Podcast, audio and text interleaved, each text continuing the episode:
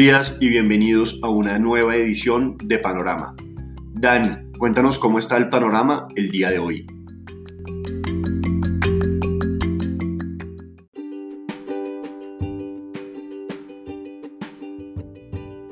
Muy buenos días Nico, panorama indeciso para el día de hoy, luego de ayer tener una muy buena jornada. La noticia pesar de esa buena jornada de ayer, es la recomendación que hemos tenido de varios expertos de no comprar en este momento las acciones en Estados Unidos a la espera de un mejor nivel.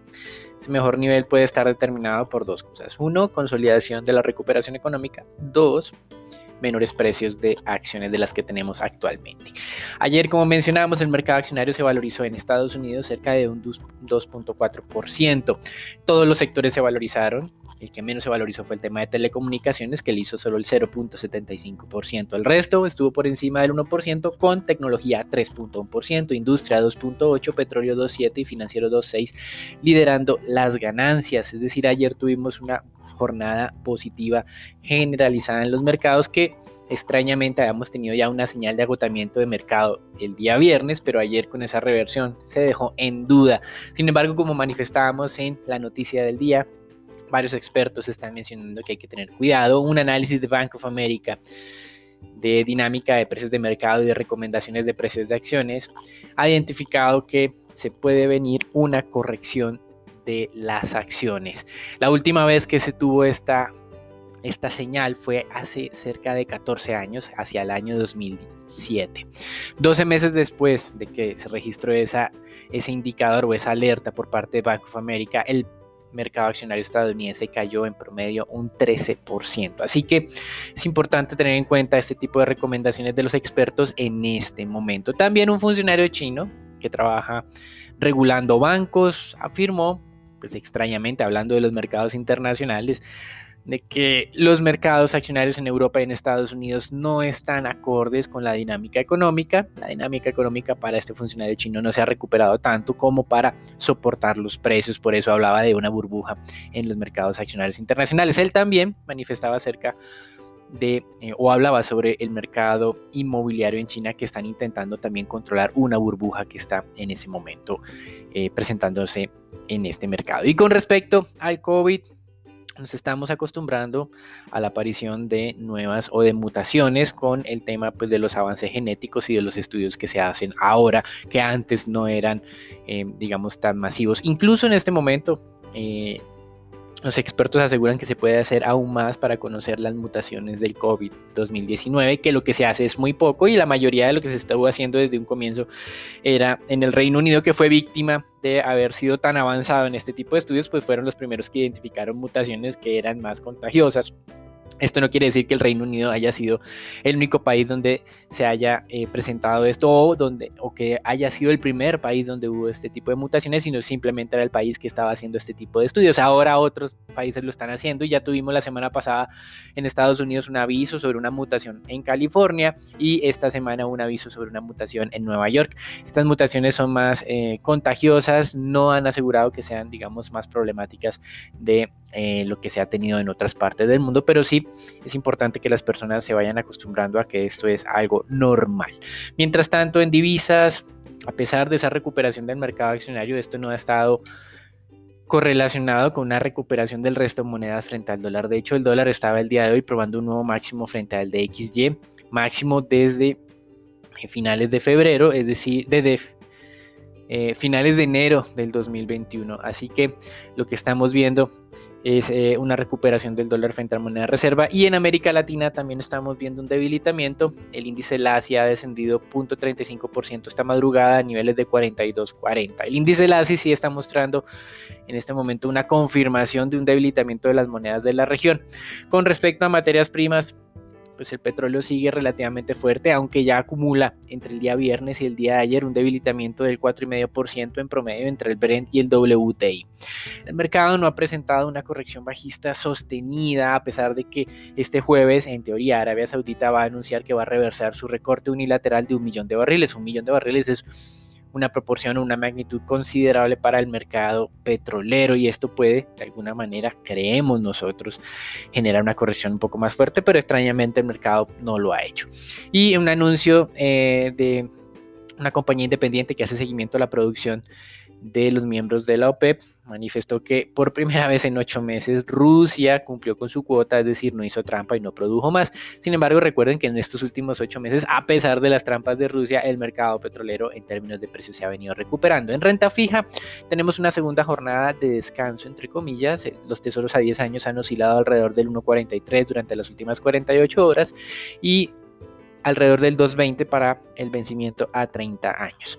Mientras en Europa, Estados Unidos y Brasil los PMIs ayer mostraban una dinámica positiva, en Colombia no fue así, nos desaceleramos, prácticamente tuvimos para el mes de febrero un estancamiento del sector industrial, sí, eh, pues nos atenemos únicamente a la descripción del PMI para su dinámica. Esperemos en cerca de un mes y medio para conocer los datos de producción industrial de Colombia del mes de febrero y ojalá no sea así como lo está mostrando esta encuesta. En México, aunque se recuperó, sigue en contracción el PMI, eh, un, un indicador que registró 44 unidades para el mes de febrero. Mientras en Estados Unidos, como mencionamos, la dinámica viene muy bien. Incluso el ISM manufacturero se acercó al máximo o al segundo máximo histórico eh, marcaba hace cerca de 10 años de 60.8 unidades para el mes de febrero. Incluso está muy cerca al máximo de toda la historia de que se hace este, esta medición que ocurrió en mayo del 2004. En este máximo fue 61.3 aproximadamente. Así que la dinámica del sector industrial en los mercados desarrollados sigue siendo muy positiva. Para finalizar, indicadores de inflación en Europa. Eh, preliminares para el mes de febrero. Inflación total se estancó 0.9%. Recuerden que en enero había subido mucho por unos eventos que iban a ocurrir en una sola ocasión. Se habían disparado las alertas de que la inflación se iba a venir en Europa, pero ya rápidamente en el mes de febrero las pronósticos o las mediciones preliminares muestran que esa tendencia no se está extrapolando. Y más aún, la inflación básica retrocedió del 1.4 al 1.1%, así que nosotros seguimos con dudas acerca de si estos resurgimientos de inflación van a ser sostenidos. Entendemos que durante parte de este año la inflación en Estados Unidos, por el caso de Estados Unidos, puede superar el 2%, pero creemos que todavía no hay suficiente soporte para que esa inflación de manera indefinida se mantenga en estos niveles e incluso creemos que continúa con presión bajista de manera general. Eso es hasta hoy. Recuerden un mercado accionario que registró fuertes ganancias el día de ayer, pero que los expertos no le creen. Un mercado de visas donde eh, las monedas, a pesar de la recuperación de las acciones, no se están fortaleciendo frente al dólar. Un mercado de materias primas que, si bien es cierto, genera algo de, corrección no es suficiente desde nuestro punto de vista y un mercado de renta fija que se ha estancado luego de un fuerte rally durante este año que eh, generó algunas dudas sobre la sostenibilidad de los precios del mercado accionario. Eso es todo por el día de hoy. Nos dejamos con Daniela, Raúl, Nicolás y Marcela para que nos cuenten qué está ocurriendo en el mercado colombiano. Gracias, Daniel. Las noticias de Colombia conocimos el PMI del sector industrial calculado por la vivienda. Este disminuyó desde 53,3 puntos en enero hasta 50,2 en febrero, cayendo así tras ocho meses de crecimiento y expansión continua. El índice ha logrado superar el umbral eh, de los 50 puntos cada mes desde junio del 2020, pero esta última lectura fue la más débil de este periodo. Aquellos industriales que reportaron caídas de la producción destacaron mayoritariamente la débil demanda y el entorno de incertidumbre a causa de la pandemia.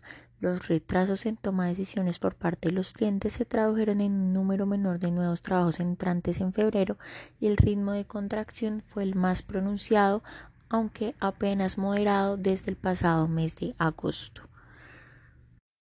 Por otra parte, el presidente Duque firmó este lunes el decreto por medio del cual se crea el Estatuto de Protección Temporal para Migrantes Venezolanos que garantizará la atención humanitaria a las personas que huyen por la situación política, económica y social que afronta el vecino país.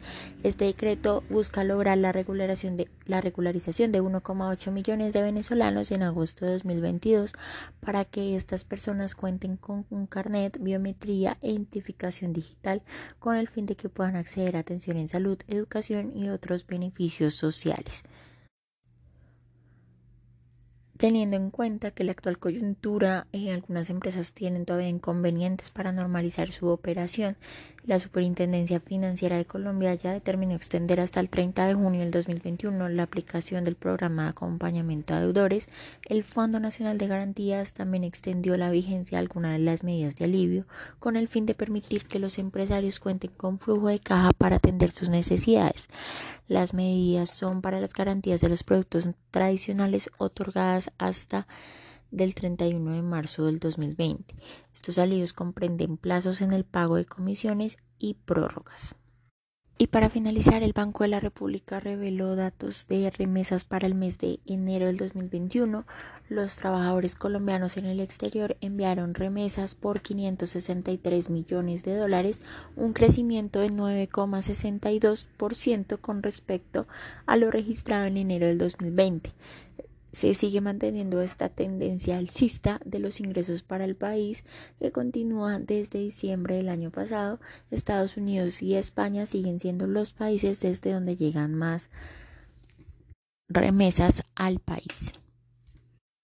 Bueno, Raúl, cuéntanos qué pasó en la jornada anterior en el mercado accionario local.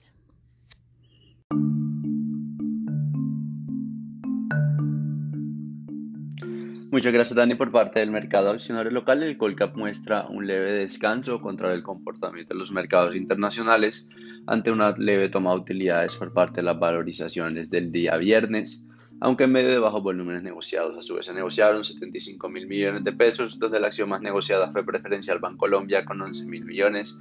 La más valorizada fue preferencial Corfi Colombiana con un 2,6% y la más desvalorizada fue Cementos Argos con un 2,8%. El día de hoy el índice podría mantener la estabilidad manteniendo los 1.350 puntos. Por el lado de noticias, Mineros da a conocer que ha cerrado la negociación del acuerdo definitivo con Royal Road Caribbeans para adquirir la participación del 50% de Royal Road en el proyecto Luna Roja que comprende las concesiones mineras Monte Carlo 1 y Monte Carlo 2 en Nicaragua el precio de compra tiene dos componentes, 24,48 millones de dólares pagados en efectivos y una regalía del 1,25% sobre toda la producción futura de compra de, producción futura de minerales de las concesiones mineras Monte Carlo 1 y Monte Carlo 2. De igual forma, Royal Road se compromete a reinvertir 7,5 millones de dólares en actividad de exploración durante la ejecución del joint venture. De igual forma, eh, la compañía informó y aclaró que la devolución de la autoridad de los, a las autoridades de 20 títulos mineros del proyecto Huamoco no tiene impacto en los estados financieros teniendo en cuenta que sus títulos tienen en, en, valores libros un valor de cero y en periodos pasados habían como tal sido deteriorados previamente, teniendo en cuenta que bajo eh, NIF 16 como no, son considerados que tienen valor ya que no hacen parte de ninguna actividad de exploración. Y por otra parte, eh, también se informa que acorde a las estimaciones del mercado no habrán cambios en la selección de activos del índice S&P Colombia, el cual cabe recordar que es el que compone el H-Colcel. Desde el punto de vista técnico, la acción de Grupo Energía Bogotá gana valor impulsado por un incremento del apetito por un dividendo superior a lo esperado por el mercado. El dividendo fue de 178 pesos por acción lo que equivale a un dividend yield del 6,9%, bastante atractivo y también eh, algo de inversionistas de renta fija podrían aprovechar este, este dividendo teniendo en cuenta la característica de baja volatilidad de la acción. Consideramos que las ganancias sobre el emisor se mantendrían, donde los resultados del cuarto trimestre son positivos, aunque dará mayor detalle la próxima semana. Y por otra parte, Grupo Sura retrocede levemente por una toma de utilidades por parte de los agentes del mercado, aunque se mantiene por encima de los 23 mil pesos. Consideramos que en la medida que estos costos asociados a la pandemia se estabilicen, los resultados del 2021 tendrían mejor tracción y una mejor dinámica. Nico, cuéntanos cómo amanece el dólar el día de hoy.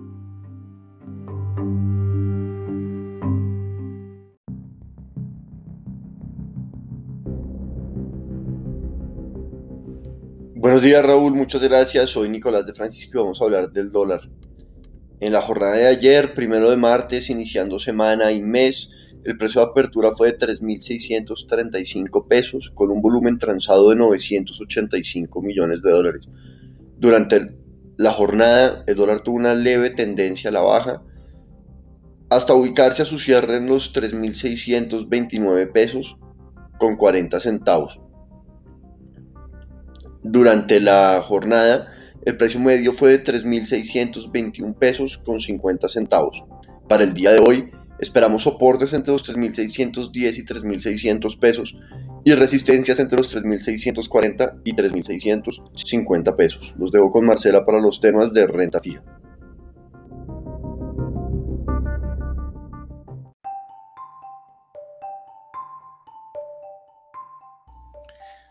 Buenos días y buenos días para todos. Las ganancias de la jornada de ayer se atribuyeron a la oferta por parte de algunos agentes locales, la demanda de inversionistas extranjeros, principalmente en el segmento largo de la curva TES tasa fija que se valorizó 2,63 puntos básicos en promedio y por su parte la curva TES-UR se desvalorizó 4,58 puntos básicos, esto por la oferta de algunos agentes locales que están anticipándose a la subasta primaria de estos títulos el próximo miércoles.